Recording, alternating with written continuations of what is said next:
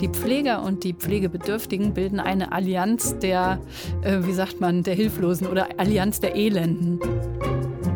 Es poppen immer mal wieder so Fälle hoch von alten Pflegeheimen, wo Missstände herrschen, wo Menschen irgendwie im eigenen Urin liegen gelassen werden oder was auch immer durch diese Überforderung.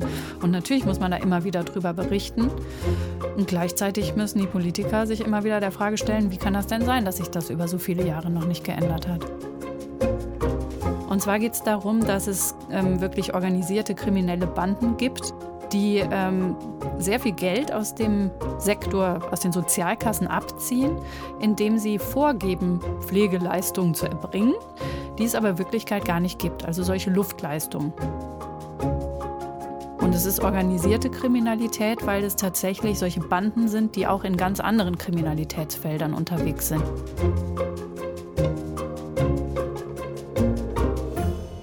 Gesundheitsminister Jens Spahn hat sich ein Sofortprogramm Pflege auf die Fahne geschrieben. 8000 neue Stellen sollen bald geschaffen werden.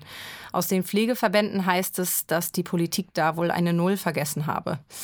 Die Missstände in der Pflege sind derzeit in aller Munde. Es geht um ausgebrannte Pflegekräfte, vernachlässigte Kranke und Senioren und unterirdische Bezahlung. Mein Name ist Carla Baum. Dies ist eine neue Folge von Welt Insider und eine, die sich als Journalistin ganz intensiv mit dem Thema beschäftigt hat, ist meine Kollegin Annette Dovideit. Äh, sie hat vor einigen Jahren ein Buch über Missstände in der Pflege geschrieben. Schön, dass du heute hier bist, Annette. Danke. Sag mal, dieses Buch von dir stammt von 2012. Es war offensichtlich also damals auch schon ein Problem. Warum oder wie erklärst du dir das, dass diese Debatte um Missstände in der Pflege jetzt gerade so hochkocht? Ich habe das Gefühl, dass alle Jahre immer mal wieder so eine Welle kommt, wo es ins öffentliche Bewusstsein rückt und man denkt, boah, Pflege ist ja so ein total unterbeleuchtetes Thema, was uns aber alle angeht. Und die Tatsache, dass sich dann aber doch wieder nichts tut, damit zusammenhängt, dass es letzten Endes so ein Thema ist, was man sehr gerne verdrängt, weil man sich selber niemals vorstellen kann, dass man selber mal pflegebedürftig wird und das ja auch nicht möchte. Und ich glaube, deswegen wird es auch in der Politik so stiefmütterlich behandelt, weil die Politiker ja heute immer schnelle Erfolge sehen wollen und sagen, so, heute tue ich was dafür, dass ich wiedergewählt werde. Und wenn man jetzt sagt zum Beispiel, man würde jetzt dafür sorgen, dass man ähm, Reserven anlegt dafür, dass in 30 oder 40 Jahren die Leute, die dann pflegebedürftig sind, gut versorgt werden, wäre das gar nicht so attraktiv für die Politiker, die ja an die Wiederwahl in der nächsten Legislaturperiode vor allen Dingen denken. Aber die andere Seite der Medaille ist ja das Personal. Die sind ja alle sozusagen auch Wähler. Ähm, aber sind die dann doch so egal sozusagen mit ihren Bedürfnissen und ihrem Aufschrei? Ähm, wie erklärst du dir das, dass da äh, sozusagen nicht mehr getan wird, um diese Leute ein Stück weit zufriedenzustellen? Das ist eine sehr gute Frage. Es heißt ja immer, dass in der Politik immer die Leute Recht bekommen, die sehr starke Lobbyverbände haben und die den Politikern ständig auf den Füßen stehen. Und jetzt ist die Pflegebranche dafür bekannt, dass sie sehr schlechte Lobbyarbeit leider macht. Wobei sich das in den letzten Jahren schon verbessert hat. Die machen mittlerweile ganz viel auf Twitter und in sozialen Netzwerken und haben solche Initiativen, so wie Flexit oder Pflege am Boden ausgerufen. Aber trotzdem im Vergleich zu anderen Branchen sind die sehr zaghaft. Und ich glaube, das hat auch damit zu tun, dass Leute, die in die Pflege gehen, sehr empathisch sind. Das sind ja so mhm. Leute, die sich für andere gerne aufopfern und die sagen, ich werde da gebraucht. Und deswegen zum Beispiel streiken die auch nicht so viel, weil die eben zum Beispiel in den Pflegeheimen dann sehen, da ist die Not der alten Menschen, die gepflegt werden müssen. Und dann geht man ja auch nicht als Pfleger hin und sagt, ach, das ist mir jetzt egal, ich lasse den jetzt für drei Tage alleine, also man sagt da in der Branche immer zu, die Pfleger und die Pflegebedürftigen bilden eine Allianz der, äh, wie sagt man, der Hilflosen oder Allianz der Elenden. Mhm. Und ich mhm. glaube, das trifft es ganz gut. Also im Grunde genommen, die sind zu nett und stehen den Politikern nicht, so, nicht genug auf den Füßen. Im Grunde genommen hat man sich sozusagen die richtigen ausgesucht, ähm, mit denen man es machen kann einfach. Richtig. Und der Organisationsgrad in äh, Berufsverbänden ist in der Pflege auch ziemlich niedrig, viel niedriger als in anderen Berufen. Und das liegt wahrscheinlich auch ein bisschen daran, dass die sowieso schon zeitlich so überlastet sind, weil die ständig auf Abruf sind, weil die ständig damit rechnen müssen, wieder aus dem Urlaub zurückgerufen zu werden oder aus dem Wochenende, dass die einfach gar nicht mehr die Energie haben zu sagen, ich mache jetzt auch noch so eine Verbands- oder Lobbyarbeit. Viele von denen sind ja auch bewusst in die Teilzeit gegangen, äh, auch wenn es mit noch weniger Gehalt einhergeht, weil sie einfach völlig ausgebrannt sind und das gar nicht mehr leisten können. Das zeigt ja auch schon, dass da so ein Limit erreicht ist, wo man sich wahrscheinlich darüber hinaus gar nicht mehr damit beschäftigen kann. Ja, absolut. Und ich glaube halt, dass auch viele von den Pflegenden oder den Pflegern, den Berufspflegern, ähm, solche Charaktere haben, dass die eben sagen, ich engagiere mich auch noch in anderen Bereichen. Ich bin vielleicht auch noch für meine Nachbarn und für Freunde da. Und dann bleibt für die politische Arbeit halt wirklich am Ende keine Energie mehr übrig. Und das ist echt schade. Du hast dich ja für dein Buch damals ganz intensiv damit beschäftigt. Inwiefern begleitet dich das Thema denn immer noch oder kontinuierlich? Das Thema ist ach, ständig präsent. Also ich habe halt immer noch ganz, ganz viel Kontakt mit ähm, Angehörigenverbänden. Mir schreiben auch ständig immer noch Leute und sagen, hier, ich habe ähm, sie mal irgendwann in einer Talkshow gesehen oder ich habe ihr Buch gelesen und ich habe auch noch was dazu zu sagen. Ich habe was ganz Ähnliches erlebt. Und dann habe ich immer die Herausforderung, dass ich sagen muss, ja, weiß ich, das ist schlimm, aber ich habe da schon so oft drüber berichtet. Ich weiß nicht, ich kann jetzt nicht dieselbe Geschichte nochmal irgendwie das zehnte Mal erzählen. Sie müssen mir irgendwie nochmal einen neuen Dreh geben. Und das ist dann halt für die Leute total frustrierend, weil die dann sagen, ich möchte aber, dass sich was ändert. Und ich sage dann, ja, ich auch. Aber was soll ich machen? Ich kann nicht irgendwie dieselbe Geschichte nochmal aufschreiben. Das heißt, die Leute fordern sozusagen eine kontinuierliche Berichterstattung, weil die Missstände immer noch die gleichen sind. Aber aus journalistischer Sicht müssen wir sagen, wir müssen unseren Lesern eine Geschichte verkaufen, die sie noch nicht kennen, sozusagen. Im Prinzip schon. Obwohl man natürlich klar weiter das Thema begleiten muss und immer wieder von wegen steter Tropfen hüllt den Stein sagen muss, hier gibt es aber immer noch zu wenig Pfleger. Hier gibt es immer noch äh, massive Missstände. Es gibt immer noch Menschen, die in Altenheimen schlecht versorgt werden. Es poppen immer mal wieder so Fälle hoch von Altenpflegeheimen, wo Missstände herrschen, wo Menschen irgendwie im eigenen Urin liegen gelassen werden oder was auch immer durch diese Überforderung. Und natürlich muss man da immer wieder drüber berichten. Und gleichzeitig müssen die Politiker sich immer wieder der Frage stellen, wie kann das denn sein, dass sich das über so viele Jahre noch nicht geändert hat? Wir merken, äh, dass unsere Leser sich besonders interessieren, ist so zumindest mein Eindruck, für so äh, Betroffenheitsgeschichten von Pflegern auch, die einfach erzählen, was ihr Alltag, wie ihr Alltag aussieht, ähm, dass sie einfach nicht mehr können. Also diese, diese emotionale Debatte ist zumindest mein Eindruck, kocht jetzt doch deutlich noch mehr hoch als diese die politische Dimension des Ganzen lassen. Mhm. Ich glaube auch, dass es nicht nur diese Überlastung, die stetige Überlastung der Pfleger ist, sondern auch die der Angehörigen, die ja auch sehr viel pflegen müssen. Mhm. Also es wird ja immer noch der größte Teil der Pflegearbeit von den Ehefrauen, Töchtern, hauptsächlich Frauen geleistet. Und ähm, das ist auch immer mal wieder ein Thema, was man nicht vernachlässigen darf, finde ich, gerade aus Mediensicht, weil das auch zu sehr viel Gewalt zum Beispiel in der Pflege führt, wenn man stetig überlastet ist. Es gab ja irgendwie für ein paar Wochen war ein Tatort auch zu diesem Thema, mhm. wo ganz viele unterschiedliche Probleme aus der Pflege aufgegriffen wurden. Und ich fand, das war da sehr gut aufgearbeitet, dass eben zum Beispiel diese Überforderung, wenn ich als Tochter meine Mutter pflege und die ist demenzkrank und die fordert ständig was von mir, dass ich dann irgendwann auch nicht mehr kann und dann in dem Fall hat die dann eben auch zugeschlagen oder die Mutter angeschrien. Und also, dass da nicht mehr Unterstützung da ist, da fühlen sich halt sehr, sehr viele alleingelassen. Das finde ich nochmal ein sehr wichtiges Thema. Aber wie könnte so eine Unterstützung überhaupt aussehen? Also ähm, äh, bei Angehörigen einfach, dass mehr Leute da sind, die theoretisch helfen können? Oder heißt es, okay, wir müssen andere Familienangehörige noch ins Boot holen? Das darf nicht an den Frauen zum Beispiel hängen bleiben. Ja, also das ist tatsächlich ein sehr großes Problem, dass es wirklich an den berufstätigen Frauen häufig hängen bleibt. Das sind Frauen in so einer Sandwich-Position. Das sind dann welche, die haben gerade die Kinder aus dem Haus, gehen dann aber arbeiten und dann kommen sie schon wieder in die Lage, dass dann die Mutter, der Vater, wer auch immer, pflegebedürftig wird. Und die reiben sich da total auf. Die müssen dann ihre Berufstätigkeit auch zurückschrauben, müssen dann in Teilzeit gehen es ist aber politisch total strittig immer noch nach wie vor, obwohl es schon zaghafte Versuche gab, das zu verbessern, was die dann eigentlich für Ansprüche zum Beispiel an die Rentenkasse haben, weil sie dadurch eben dann auch möglicherweise selbst in so eine Altersarmut rutschen können. Ähm, also das ist halt ein Riesenproblem, was die Politik angehen muss.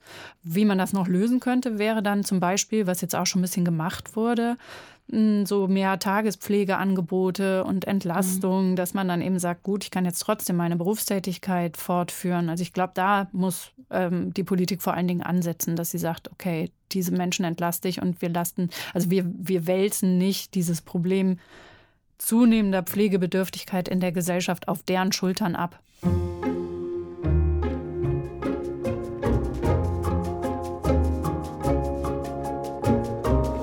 Beschäftigst dich ja nicht nur mit Missständen in der Pflege, sondern auch mit Kriminalität in der Pflege. Du hast äh, vor ziemlich genau zwei Jahren eine äh, Recherche in Gang gesetzt oder dort, da wurde sie veröffentlicht, äh, zu äh, einer sogenannten Pflegemafia. Erzähl doch mal ganz kurz, was dahinter steckt. Also ich habe das damals zusammen gemacht mit ähm, Kollegen vom Bayerischen Rundfunk Rechercheteam und dadurch hat es auch so eine Wucht entfaltet, glaube ich, weil wir es als Recherchekooperation gemacht haben. Und da bin ich auch sehr glücklich und dankbar dankbar, dass das so gut funktioniert hat, weil es halt wirklich ein sehr, sehr wichtiges Thema ist. Und zwar geht es darum, dass es ähm, wirklich organisierte kriminelle Banden gibt. Nach wie vor gibt es die. Auch jetzt nach zwei Jahren scheint sich da nicht so viel dran geändert zu haben, die ähm, sehr viel Geld aus dem Sektor, aus den Sozialkassen abziehen, indem sie vorgeben, Pflegeleistungen zu erbringen und zwar im ambulanten häuslichen Umfeld, die es aber Wirklichkeit gar, in Wirklichkeit gar nicht gibt, also solche Luftleistungen. Die machen also in der ambulanten Pflege gemeinsame Sache mit vermeintlich Pflegebedürftigen, bekommen dafür Geld von den Pflegekassen und den Krankenkassen und auch von den Kommunen, die da so eine Hilfe zur Pflege zahlen, also sowas ähnliches wie Sozialhilfe. Und es wird geschätzt, dass eine Milliarde Euro im Jahr dadurch den Sozialsystemen verloren geht, durch diesen organisierten Betrug. Und es ist organisierte Kriminalität, weil es tatsächlich solche Banden sind, die auch in ganz anderen Kriminalitätsfeldern unterwegs sind. Die machen teilweise Waffenschieberei. Ähm, also man hat bei Durchsuchungen auch schon mal Kalaschnikows äh, mhm. gefunden oder ähm, Geldwäsche. Dann liegen da teilweise 200.000 Euro in Bar im Tresor irgendwo rum. Und ähm, also da hat eben das Bundeskriminalamt damals schon ermittelt und herausgefunden, äh, dass das eine offensichtlich sehr stark wachsende, sehr lukrative Art ist zu betrügen. Das heißt, die erfinden sozusagen Pflegebedürftige und greifen dann das ab, was der Staat diesen Pflegebedürftigen an Unterstützung zahlt. Oder genau. wie darf man sich das vorstellen? Genau, das ist richtig. Also die gehen ganz oft so vor, dass sie, also es ist sehr häufig in ähm, südosteuropäischen Sprachgemeinschaften in Deutschland zu finden. Ähm, also die bedienen sich zum Beispiel solcher Instrumente, dass die in ähm, russischsprachigen Magazinen, die in Deutschland erscheinen, inserieren. Wir haben da auch so einige Werbeanzeigen gefunden. Da steht dann zum Beispiel drin, Kommen Sie zu uns, wir sind ein ambulanter Pflegedienst. Wir sorgen dafür, dass Sie umsonst Maniküre, Pediküre, alle möglichen Gesundheitsleistungen bekommen. Das bezahlt alles der deutsche Staat. Wir machen für Sie den Papierkram, wir kümmern uns um alles. Sie müssen nur unterschreiben. Mhm. Und da entsteht dann eben eine Allianz zwischen einem Menschen, der in Wirklichkeit noch rüstig ist und sich selbst versorgen könnte, also einem Pseudo-Pflegebedürftigen, und diesem betrügerischen Pflegedienst. Die tun dann so, wenn die Prüfer der Krankenkassen oder der Pflegekassen kommen, der sogenannte MDK, tun die dann so, als wären sie pflegebedürftig. Die sprechen dann eben zum Beispiel Russisch oder eine andere Sprache. Ähm, und der MDK-Prüfer versteht es im Zweifelsfall gar nicht.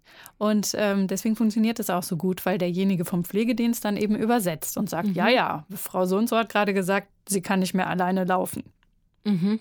Das heißt, die tun dann wirklich so, als wären sie schwer pflegebedürftig, setzen sich in Rollstuhl, äh, tun so, als wären sie bettlägerig, die so quasi wie Schauspielern dann sozusagen. Richtig, die Schauspielern. Und die kriegen das auch richtig angesagt von den äh, Betreibern dieser betrügerischen Pflegedienste, wie sie sich verhalten sollen.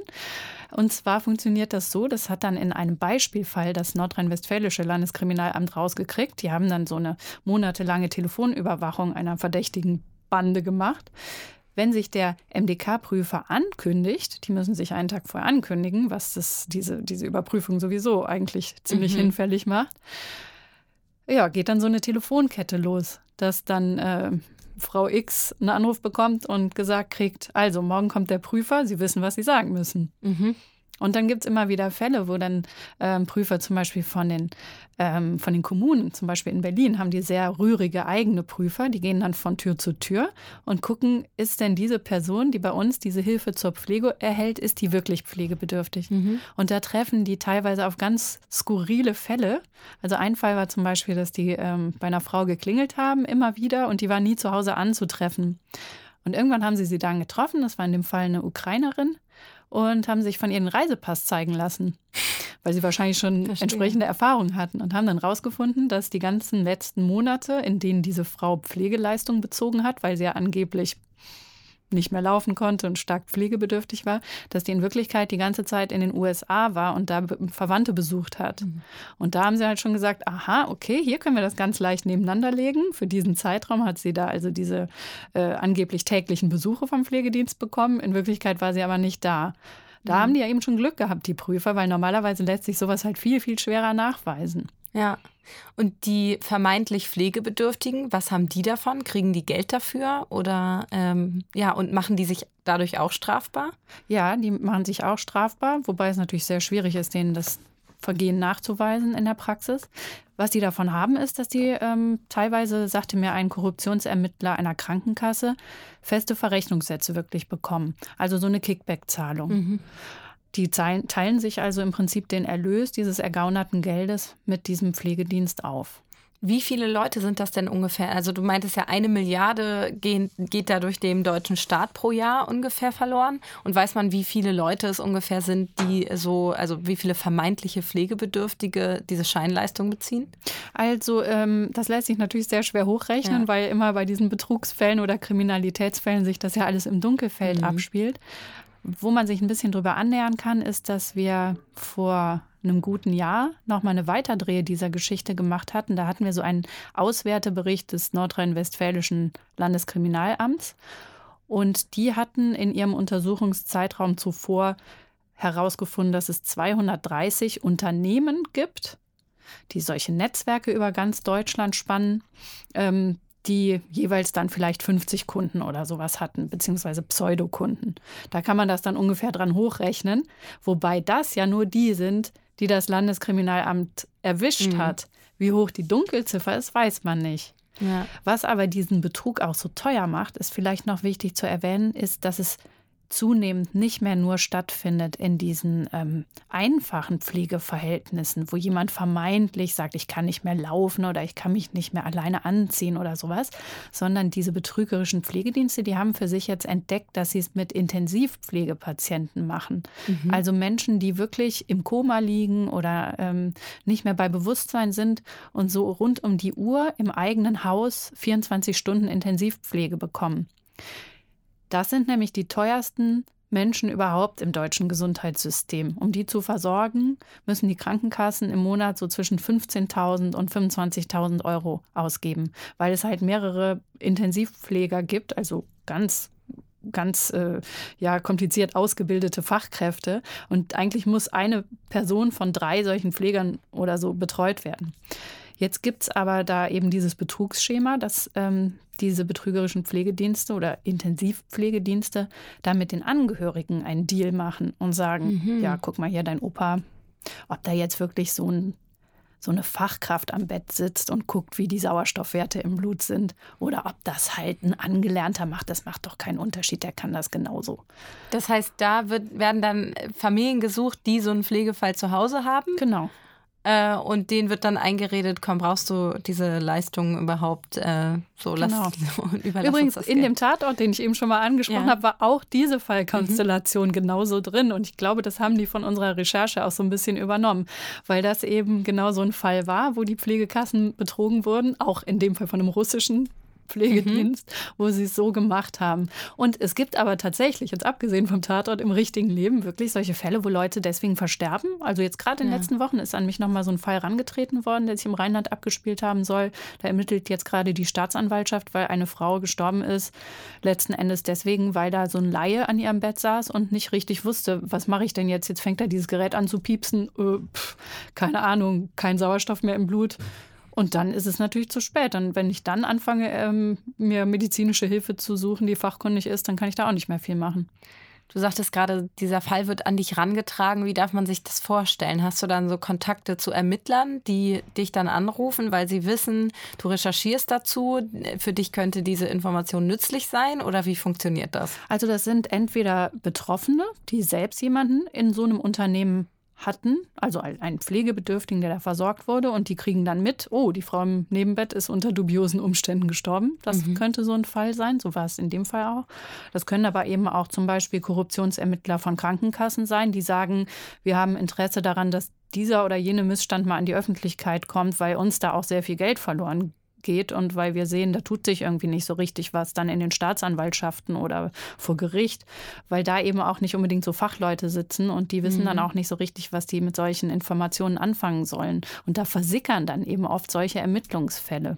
Das heißt, man setzt sozusagen ganz äh, ganz explizit auf die Expertise von Menschen wie dir, ähm, äh, weil man denkt, du kennst dich da aus und kannst vielleicht andere Wege der Recherche wählen als jetzt irgendwie eine Ermittlungsstelle der Polizei. Ich glaube nicht so sehr, dass es so ist, dass ich mich da anders auskenne. Ich glaube, es geht halt oft darum, dass gerade die Krankenkassen sehr unzufrieden damit sind, was aus den ähm, Erkenntnissen gemacht wird, die sie selber haben. Mhm. Die Krankenkassen, Korruptionsermittler, die, bei denen kommen ja erstmal diese ganzen Fälle an und dann geben die das häufig an die Staatsanwaltschaft und sagen, so, du musst da jetzt bitte mal was draus machen und gegen diesen oder jenen Pflegedienst zum Beispiel vorgehen. Und dann sehen die aber oft, da wird nichts draus gemacht, weil die Staatsanwälte sagen, da haben wir jetzt keinen richtigen Anpack. Und dann sind die Krankenkassen natürlich total unzufrieden. Und dann nutzen sie natürlich auch Medien, zum Beispiel eben auch mich, und sprechen die an und sagen, wenn da besteht doch ein berechtigtes Berichtsinteresse drüber, das ist doch ein Missstand.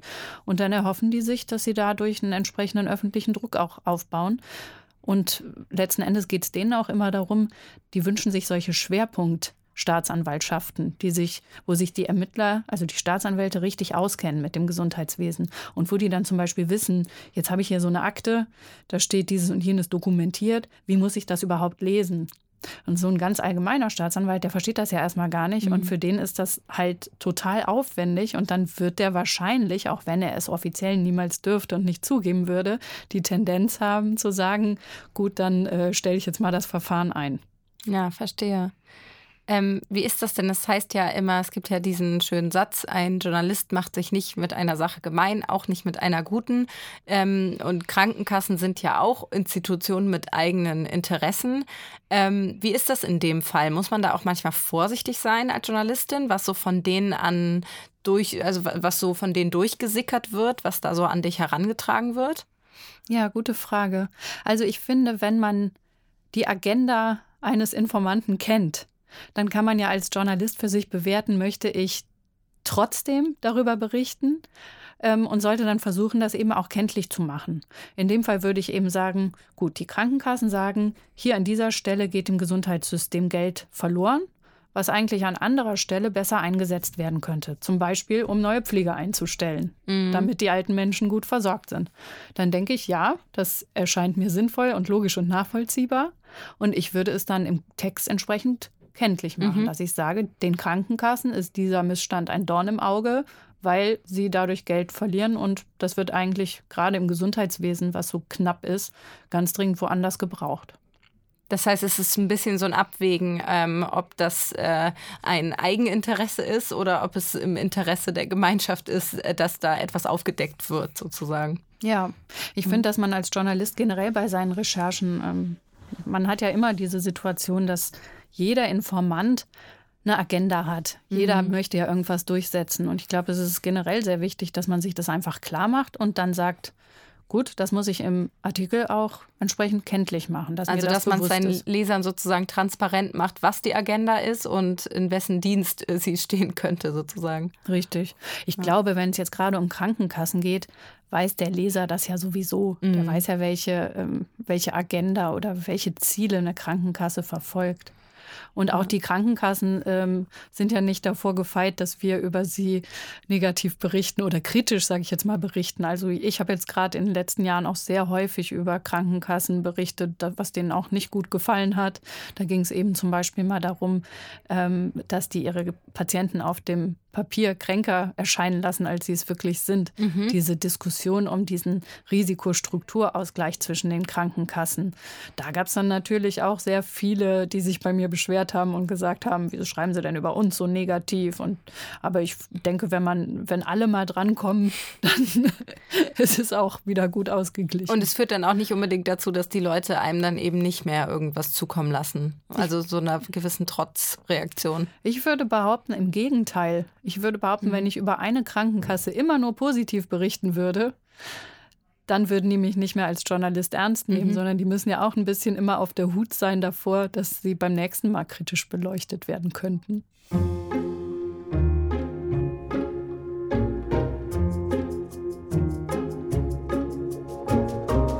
Du hast ja jetzt, also es sind zwei Jahre vergangen seit dem ersten Artikel, der dazu erschienen ist. Äh, wie bist du denn weiter an dem Thema dran? Also du hattest ja erzählt, es kommen immer noch äh, wieder Fälle auf dich zu, aber äh, begleitet einen so ein Thema dann auch wirklich über Jahre hinweg oder mhm. ist irgendwann mal so der Zeitpunkt gekommen, wo du sagst, so, jetzt mache ich da mal eine Tür zu? Also das begleitet mich schon sehr lange. Auch die Kollegen vom Bayerischen Rundfunk begleitet das immer wieder. Und zwar ähm, gibt es da ja auch dann immer wieder so neue Eskalationsstufen, sage ich mal. Also zum Beispiel hatten wir gemeinsam vor Weihnachten noch mal einen Bericht, wo wir uns angeguckt haben, jetzt gibt es also dieses neue Gesetz, was der Bundesgesundheitsminister damals noch Hermann Gröhe als Reaktion auf unsere Berichte erlassen hatte. Und zwar hatte er damals äh, relativ panisch, würde ich fast äh, behaupten, weil er eben sagen wollte, äh, wir tun jetzt ganz schnell was, um diesen Missstand zu beheben, hat er schon fast aktionistisch ähm, eben die Kontrollrechte gestärkt für die MDK-Kontrolleure. Mhm. Und ähm, hat eben da dafür gesorgt, dass die jetzt, äh, wenn sie in die Privatwohnung gehen, sich nicht mehr nur angucken dürfen, wie geht es den Menschen da, sind die gut versorgt, sondern dass sie sich auch die Dokumentation angucken dürfen. Mhm. Also was wurde da jetzt aufgeschrieben.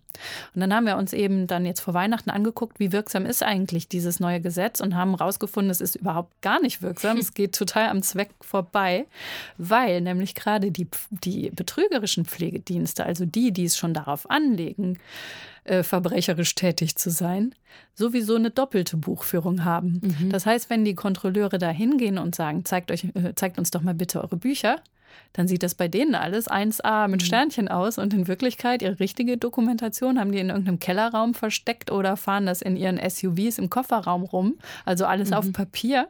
Und äh, weil es auch alles nicht im Computer existiert, äh, ist es auch extrem schwierig nachzuprüfen. Also das ist jetzt so das Nächste, was eigentlich kommen soll, mhm. dass es alles elektronisch gemacht werden soll. Aber das äh, steckt so ein bisschen, gibt so Anfangsschwierigkeiten.